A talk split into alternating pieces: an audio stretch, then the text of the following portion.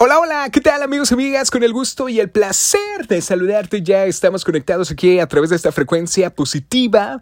Oye, por cierto, Elena, buen lunes. ¿Cómo te fue el fin de semana? ¿De qué nos enteramos?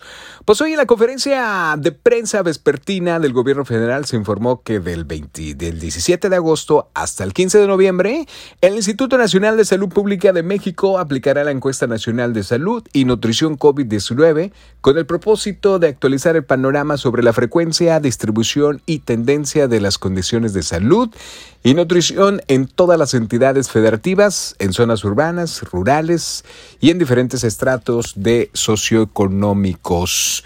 Vámonos de lleno al con los deportes. Pues el Rey Midas arranca con el pie derecho y la jornada 5 de los Guardianes 2020. Amigos y amigas, los reflectores pues estaban puestos en Guadalajara y Bucetich hacía su debut como técnico del rebaño tras una victoria con el Atlético de San Luis. Por cierto, en septiembre en todo Jalisco podrán operar los bares cumpliendo protocolos de preventivos de salud y esto es como parte de la reactivación económica.